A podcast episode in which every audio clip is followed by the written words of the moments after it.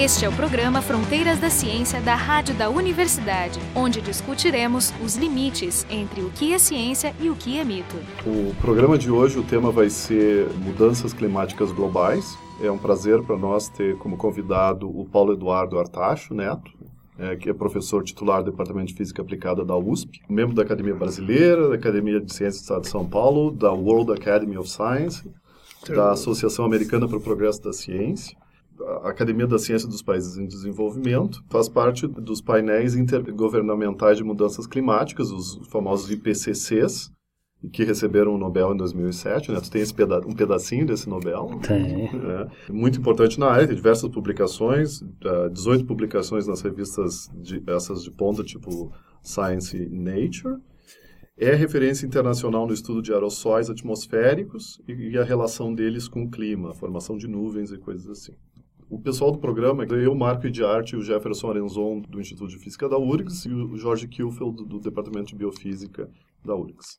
Tu é físico. Como é que um físico acaba trabalhando com o clima? Qual é a, mais ou menos a trajetória? Bom, o clima funciona com a física. Claro. Balanço de radiação do nosso planeta é controlado por processos físicos. Todos os mecanismos de regulação térmica do nosso planeta dependem do equilíbrio termodinâmico do planeta como um todo. Portanto, é, todo o clima é físico, mas todo o clima também é biológico, porque nós vivemos num país, num, num planeta vivo. O clima é químico, porque as reações químicas na atmosfera controlam a concentração de gás de efeito estufa, então o nosso planeta não enxerga a divisão entre física, química, biologia, matemática ou meteorologia. Então é muito importante que a ciência responda a isso, olhando o planeta como uma coisa só, com as questões socioeconômicas envolvidas, com as questões políticas, com as questões éticas e também com as questões associadas com o funcionamento físico básico do clima do nosso planeta. E do, ponto, do ponto, de vista do que está acontecendo agora, qual é, tua, qual é o, teu, o, cenário que você está vendo? Bom, é, veja, o planeta está em claro e franco processo de aquecimento, graças ao aumento da concentração de gás de efeito estufa. Isso hoje é absolutamente sem nenhuma questão em aberto hoje, né? Então nós aumentamos a concentração de dióxido de carbono na atmosfera, que era cerca de 280 partes por milhão no início da Revolução Industrial para 402 partes por milhão hoje. Então, nosso planeta já se aqueceu em média 1,2 graus centígrados. Algumas áreas do Brasil, como o Nordeste brasileiro, já se aqueceu 2,5 graus, e meio, o que é uma, um aumento de temperatura sem precedente ao longo dos últimos 800 mil anos na região. Então, isso obviamente traz impactos físicos, ecológicos, ambientais e socioeconômicos. O que nós estamos agora discutindo é como fazer com que o Brasil e o planeta como um todo se prepare para uma época onde, que nós chamamos de antropoceno, onde os seres humanos dominam Uh, o clima do planeta, coisa que não havia acontecido na história do nosso planeta de 4,6 bilhões de anos em, com nenhuma outra espécie. Quando tu diz que esses, esses dados, né, eles não são mais colocados em, em discussão, tu está claramente falando do meio acadêmico, dos especialistas no assunto. Ou seja, se construiu um consenso entre as pessoas que trabalham com isso e o aquecimento existe, é, é causado... Um é um fato e é provocado pelo, pela, pela humanidade mas isso não se reflete no resto da sociedade. Não, isso é? também não é verdade. Quer dizer, não há ninguém que saiba que o aquecimento global está acontecendo do que as grandes companhias de petróleo. Né? A Exxon sabe disso desde a década de 50. Na verdade, isso não é nada novo, né? Tem um físico sueco, Svante Arrhenius, que em 1890 publicou um trabalho científico mostrando que se nós dobrarmos a concentração de CO2, o planeta aumenta de temperatura 5 graus centígrados, né? Então isso foi o primeiro a descrever o efeito isso, estufa então, isso já, foi conhecido há mais de 100 anos, quer dizer, não há nenhuma novidade nem científica nem ambiental nessa questão. A questão é, são os interesses econômicos envolvidos numa empresa de, que explora carvão. O interesse dela é simplesmente vender a maior quantidade de carvão no menor intervalo de depois tempo possível tem. e ter o maior lucro possível. E depois não tem, essas empresas em geral não têm capacidade de adaptação, não é que elas vão trocar o produto delas, elas simplesmente vão perder de um dia para a noite toda a riqueza que elas têm. É, como já aconteceu em vários outros setores econômicos no passado. Né? O problema é que o impacto impacto desta decisão financeira ou monetária, digamos assim, afeta todos os seres vivos do nosso planeta. Mas existe uma resistência né, de negar essas, essas evidências. Então, por mais que as corporações tenham essas, essas informações, as políticas públicas são justificadas, em alguns países pelo menos, negando essa realidade. E existe uma parte da sociedade que se ocupa em negar as, as mudanças climáticas. Esse movimento é relevante? É só uma minoria barulhenta? Ou a gente precisa levar eles a sério? É ruim ter começado um debate do lado dos negacionistas, hum. né? porque acho que eles são absolutamente hoje uma minoria muito grande, tanto é que os próprios Estados Unidos são signatários do Acordo de Paris. Mas o presidente e, não disse que ia reverter isso? Veja, mas aí você não pode confundir uma única pessoa ou um único setor econômico por um país inteiro. Quer dizer, uma coisa é o presidente Temer ou o presidente Trump, a outra coisa é a população brasileira ou a população americana. Quando você vê estados nos Estados Unidos como a Califórnia, como Oregon, como Massachusetts, que continuam exatamente na mesma política de redução Isso. de emissão de gás de efeito estufa e investimento em energias renováveis, né? eles representam os setores mais adiantados da economia americana. E tem o outro lado, dos estados produtores de carvão, que não querem deixar uh, um negócio, né, que para eles é um negócio, que é vender carvão para geração de eletricidade. Né? Então é um conflito dentro da sociedade, que é um conflito legítimo, evidentemente, mas não vamos confundir esse conflito, que é legítimo, com a questão de negacionismo científico. Então, o que nós estamos vendo é que, na questão de você desenvolver um sistema energético sustentável a médio e longo prazo, você tem interesses econômicos fortes, tem gente que vai perder dinheiro e tem gente que vai ganhar dinheiro.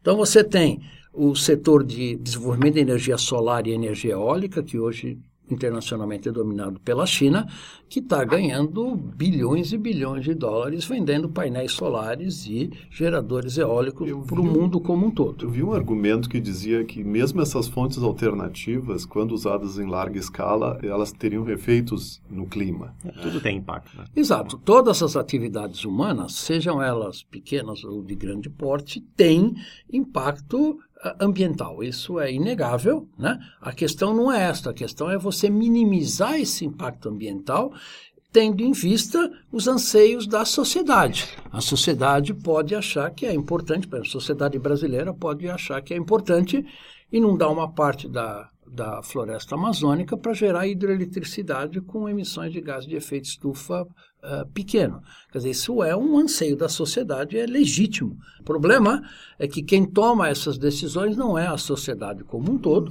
né?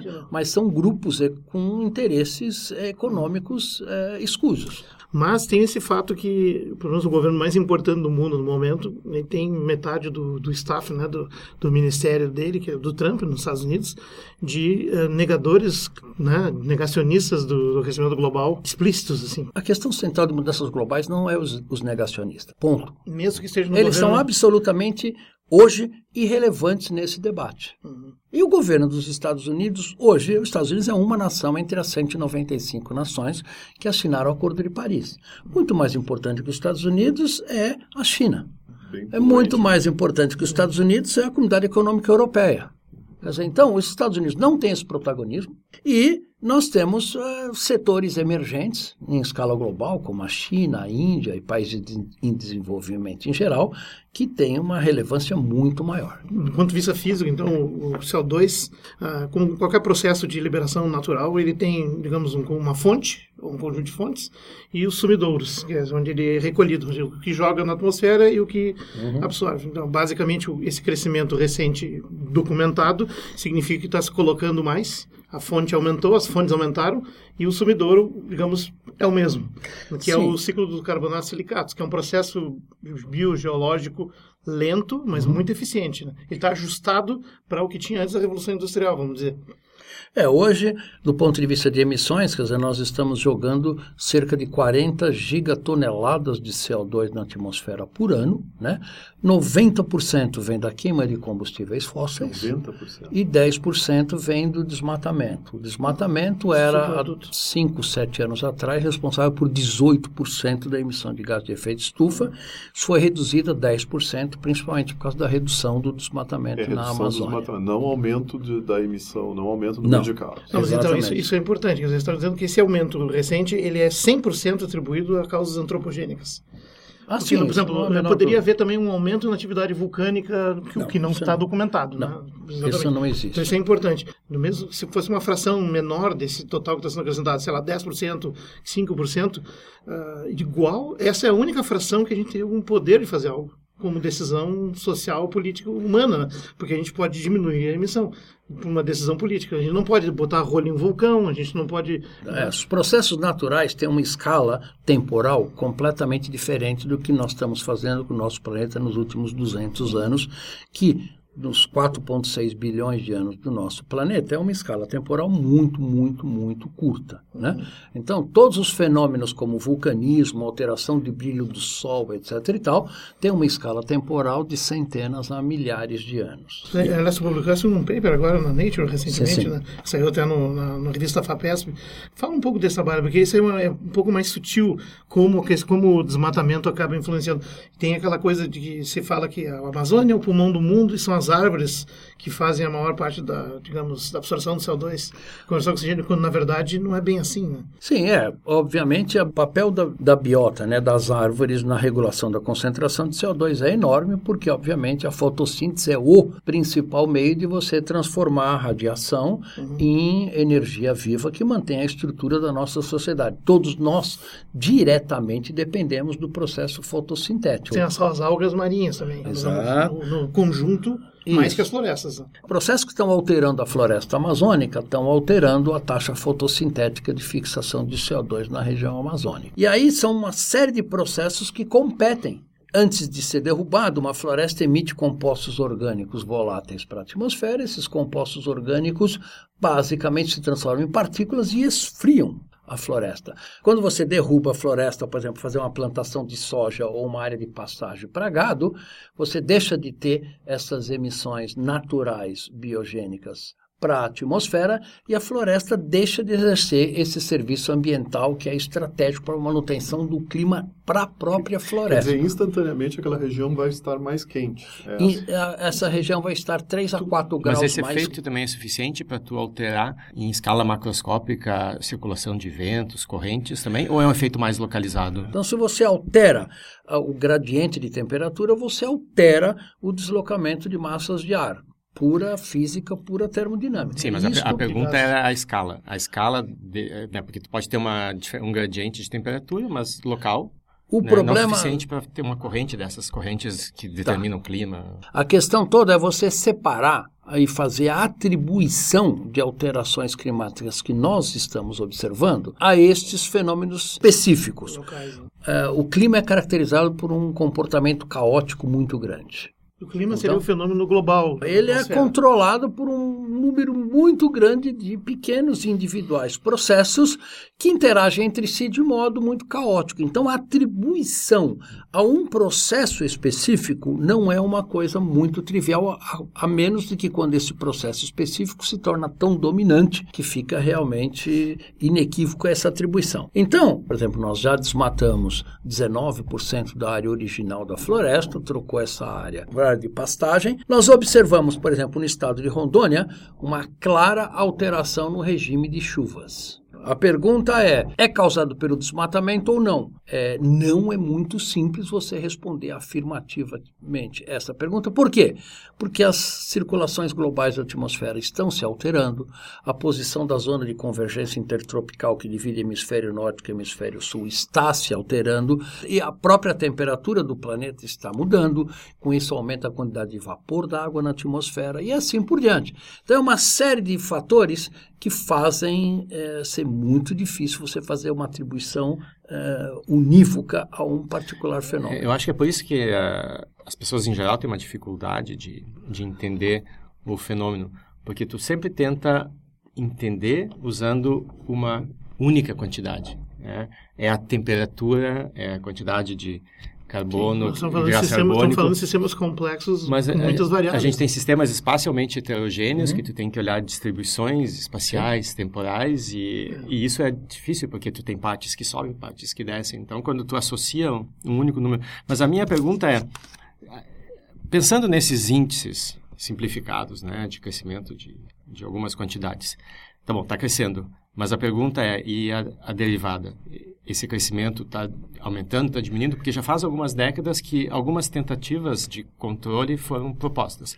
Qual é o efeito dessas tentativas? Baixou um pouco o aumento? É, o que nós estamos observando recentemente, do ponto de vista de concentrações de CO2 na atmosfera, é de que apesar da assinatura do Protocolo de Kyoto, apesar da assinatura do Acordo de Paris, está se acelerando o aumento das concentrações de CO2 na atmosfera. De 2016 para 2017 aumentou 2%, contra uma média de 1,3% a 1,4% na década passada. E a tendência é aumentar cada vez mais, porque grandes massas da população que hoje vive na África, na Índia e na China estão fora do sistema de consumo, como a maior parte da população brasileira, e quando essas pessoas entrarem no sistema de consumo que não vai demorar 5, 10 ou 15 anos, realmente isto vai aumentar muito a demanda por energia, bens de consumo, água, alimentos e assim por diante, e isto vai fazer com que as concentrações uh, subam ainda mais rapidamente do que elas estão subindo. Então, tu sugere que a gente compre terra na Patagônia, a solução é essa, ou tem alguma...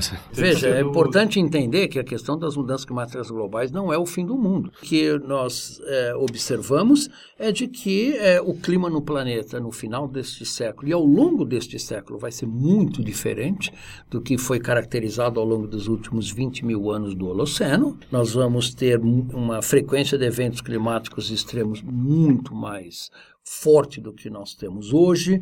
Nós vamos ter uma temperatura média do planeta que pode aumentar de 4 a 7 graus centígrados, dependendo do cenário das emissões, e isto vai ter impactos socioeconômicos muito importantes. E do, no caso brasileiro, é, simulações feitas pelo INPE mostram que o Brasil Central e a parte leste da Amazônia e Nordeste pode ter aumento de temperatura da ordem de 5 a 7 graus centígrados. Então, em algumas regiões, como o Nordeste brasileiro, a previsão é de ter uma redução da ordem de 30 a 40% na precipitação, e aqui na Bacia do Prata tem um aumento da ordem de 30% na precipitação. a água que ia para lá vai começar. Isso, porque obviamente uma molécula do vapor d'água vai para a atmosfera, ela vai cair em algum lugar. A chuva já aumentou 20% aqui na região sul do Brasil ao longo dos últimos 30 anos. Isso são medidas observadas muito claramente. E já estamos vendo um processo de redução drástica da chuva no Nordeste, não só por essa seca que já dura cinco anos atual, mas é, mesmo em regiões é, fora do polígono das secas no Nordeste, é, como o sul da Bahia, você já observa reduções fortes na precipitação e o fluxo do São Francisco, a redução no fluxo do São Francisco está respondendo a essa queda de precipitação. E, na verdade, isso vem em cima de uma seca que já é, digamos, endêmica, que tem uma história mais antiga naquela região. Quer dizer, sempre houve períodos de seca mais intenso no Nordeste, só que atualmente esses períodos estão sendo intensificados, intensificados. tanto em duração quanto em intensidade. Uhum. E isto é muito fácil de observar hoje, não só no Nordeste brasileiro, mas também em regiões da África, em regiões do Paquistão, em regiões dos Estados Unidos. Uma, sobre uh, esses fenômenos extremos, tipo furacões, tufões, uh, a gente teve, é, teve em 2004 aqui uma coisa que parecia ser um furacão, né? Uhum. Nunca aconteceu. Uma tempestade tropical. Isso. isso. Em Porto Alegre tem aparecido esses bursts, também coisas que eram né? desconhecidas. Isso. E isso tenderá a aumentar também com a... É, isso já está aumentando. Quer dizer, é importante pensar que quando a gente fala em mudanças climáticas, pessoas pensam como é que vai ser a temperatura no final do século. Sim, Não, a temperatura, 2006. isso já está ocorrendo hoje, uhum. em 2018. Né? Até, até voltando para a história da, da, da, do desmatamento, que é, tu falou da complexidade que é avaliar o quanto, de fato, cada fator contribui.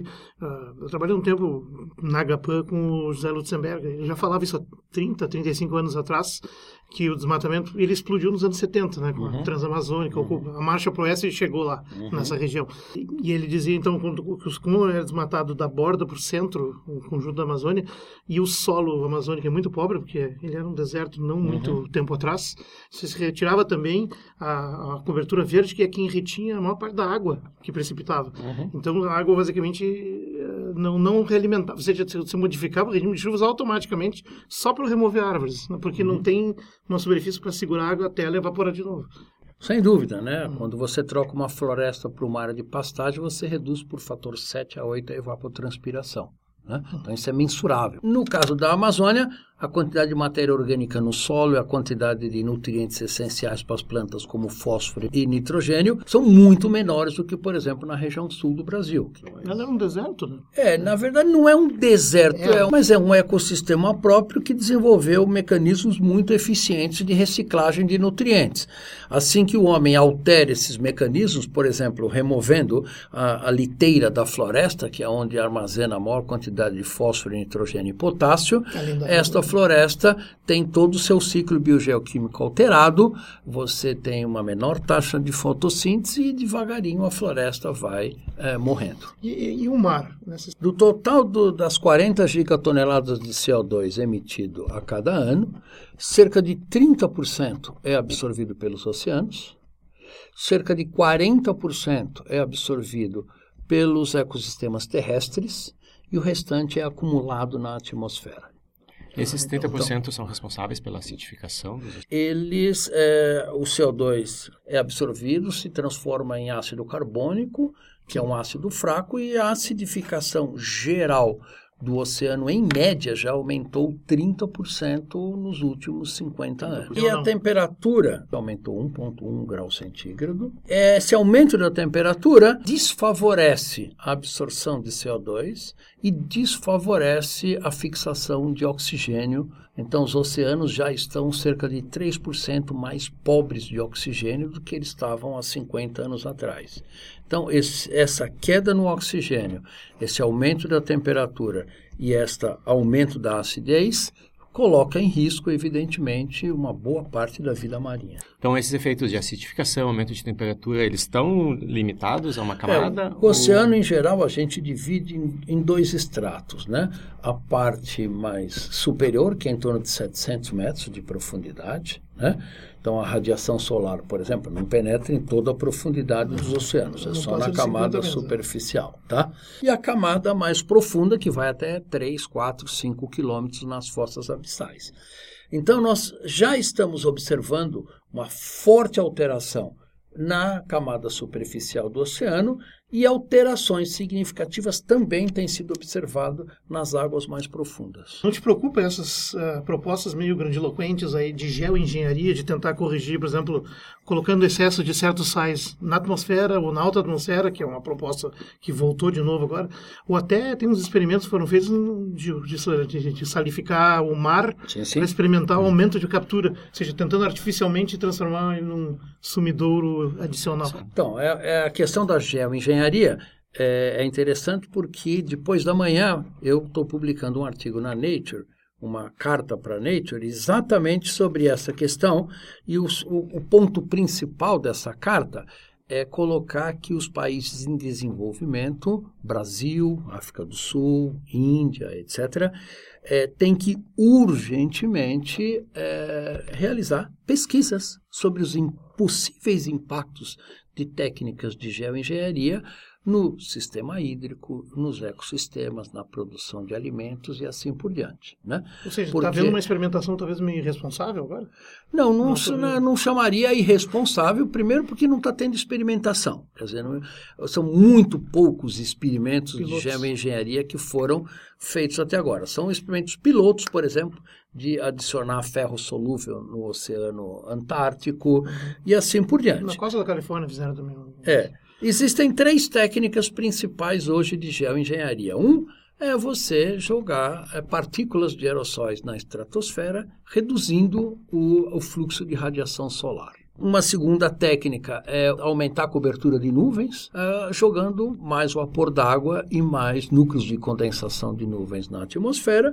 E um terceiro é colocando nutrientes no oceano para aumentar a fixação de CO2. Essas três técnicas elas têm efeitos colaterais é, muito fortes. Por exemplo, no caso de adicionar ferro nos Isso oceanos, é. você aceleraria por fator 100 a acidificação dos oceanos e você corre o risco de basicamente extinguir toda a biota que vive nos oceanos hoje. Uma né? solução que destrói você o resto. Você jogar aerossóis na estratosfera, você aumenta a taxa de radiação é, difusa em relação à radiação direta, você altera a produtividade primária de todas as espécies de planta no planeta de maneiras ainda totalmente desconhecidas. Então, cada uma dessas técnicas é, se mostra com problemas muito sérios na sua implementação, mas a ciência está engatinhando nessa questão. Talvez possa uh, vir a ser necessário utilizar algumas dessas técnicas daqui a 30, 40, 50 ou 100 anos né? dependendo do andar da carruagem na redução de emissões de CO2. Mas, sem sombra de dúvida, então, a solução é parar de produzir emissões. Por né? enquanto, nós só podemos fazer isso. Quer dizer, hoje, nenhum cientista endossa qualquer opção de aplicação de geoengenharia, mesmo porque todas as técnicas ainda são muito uh, precárias e primárias, mas o problema é que elas são desenvolvidas principalmente por cientistas do mundo desenvolvido e, em geral, financiado pela própria indústria do petróleo. Pois é, esse é um problema porque, por exemplo, existe uma divulgação ostensiva disso na mídia, inclusive empresas que têm ações nessas, na SAC, Sim. nessas bolsas de alta tecnologia, vendendo um pouco a expectativa, a esperança em cima de algo que, como tu falaste, ainda é muito preliminar, Exatamente. é muito tentativo. É, então, por isso é que é nós escrevemos essa, essa carta para a Nature, que vai sair na próxima sexta-feira, é, alertando de que os países em desenvolvimento têm que entrar com a ciência para estudar os possíveis impactos, efeitos colaterais de cada uma dessas técnicas de geoengenharia, que é, alguns países podem começar a aplicar unilateralmente, na falta de um sistema de governança global que possa administrar a aplicabilidade dessas técnicas.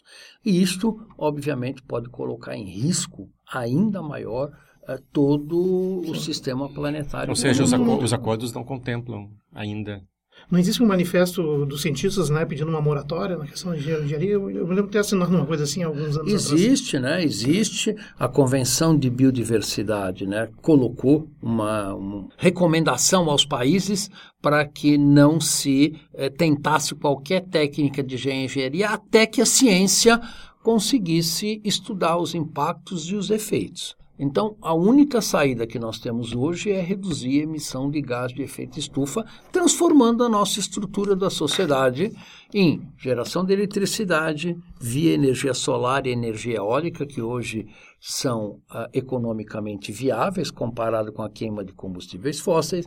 Nós vamos ter que alterar todo o nosso sistema de transporte, porque, por exemplo, uma cidade, que nem a cidade que eu vivo em São Paulo, com 7 milhões de automóveis nas ruas, é absolutamente inviável do ponto de vista de, de metrópole é, urbana. o conceito de o que, que é o conceito normal do, do, ir trabalhar, né? Que é uma coisa que já está já passando da época, Depende né? Depende da atividade. É, porque ah, hoje em dia as pessoas vão até um lugar, fisicamente até um lugar, para fazer um trabalho que eles fazem quase 100% do trabalho uh, no, no, mundo virtual. Uma coisa que eu estava pensando era a questão da aparente injustiça também para alguns países em desenvolvimento. Por exemplo, o caso do Brasil é um caso típico, que depois que se descobriu com o pré-sal que a gente tinha uma, uma riqueza, né, uma riqueza momentânea uhum. muito grande em combustíveis fósseis, né, aquilo pareceu em um certo momento que era o ticket do Brasil para sair do terceiro Sim. mundismo, né? E agora chega essa situação que diz, não, você não pode usar isso. Veja, está caindo a ficha, é, não só da população global, mas também dos governos, que todos nós habitamos um país único. E Sim. o que um americano ou um brasileiro ou um chinês faz afeta sim todos os seres vivos do nosso planeta, não só da nossa espécie, mas todas as bactérias, algas, plantas e assim por diante. Então, é, esse novo conceito hoje é muito claro.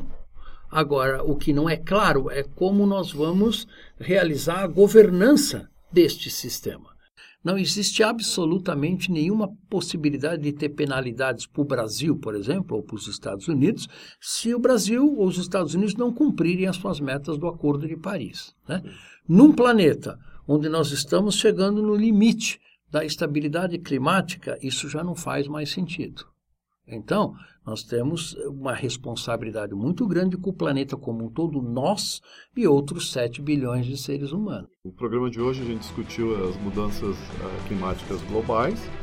O convidado foi o, Paulo Eduardo Artacho Neto, né, professor titular do Departamento de Física Aplicada da USP. O pessoal do programa, o, Jefferson Enzon e eu, Marco de Arte, do Departamento de Física da URGS, e o Jorge Kilfer, do Departamento de Biofísica da URGS. O programa Fronteiras da Ciência é um projeto do Instituto de Física da URGS.